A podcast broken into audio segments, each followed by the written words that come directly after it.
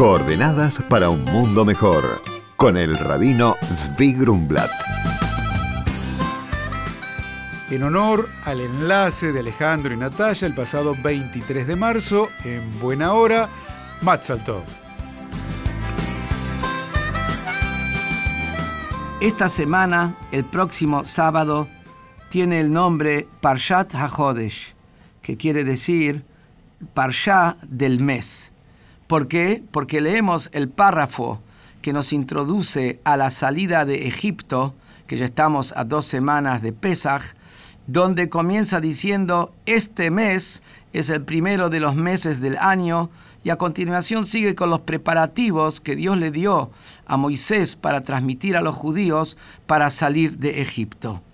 Y aquí viene la pregunta, ¿qué tiene que ver que este es el primer mes del año, el mes de Nisan, con la salida de Egipto? Y acá vamos al concepto del mes. En el calendario hebreo, el mes se inicia con la luna nueva, a diferencia del calendario general, que no tiene, el principio del mes no tiene que ver con ningún fenómeno astronómico. Que por ahí viene la palabra Hodesh, mes, que viene la palabra hebrea Hadash, que implica nuevo. ¿Por qué? Porque el mes implica una renovación. Y en eso está la relación con la salida de Egipto.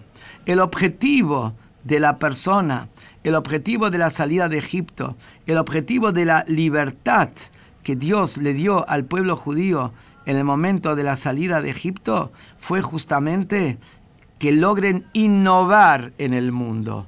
¿Qué quiere decir innovar en el mundo? El hombre vino al mundo no para recibir y nada más. El hombre vino para aportar de sí mismo.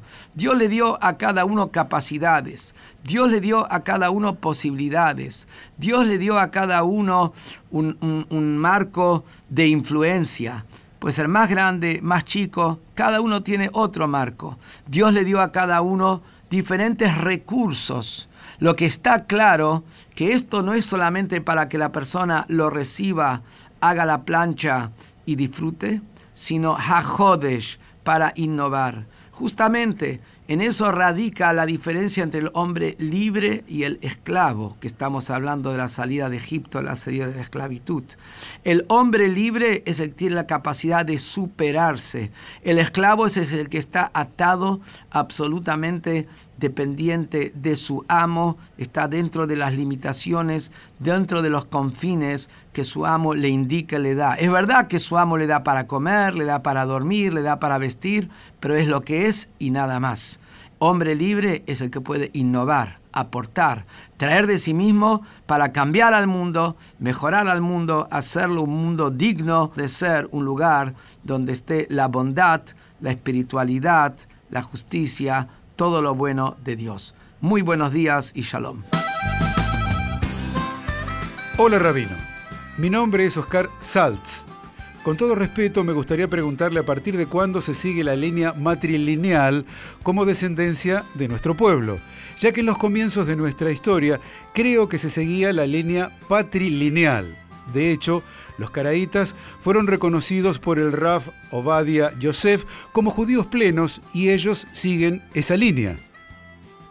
Respuesta del rabino. Hola Oscar, gracias por tu consulta.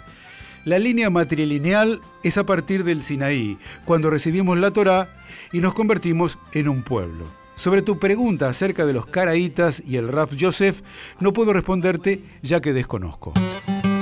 Por consultas al rabino pueden escribirnos a coordenadas@jabad.org.ar. Coordenadas para un mundo mejor con el rabino Zvi Grumblat. Shalom y Shavuot Tov.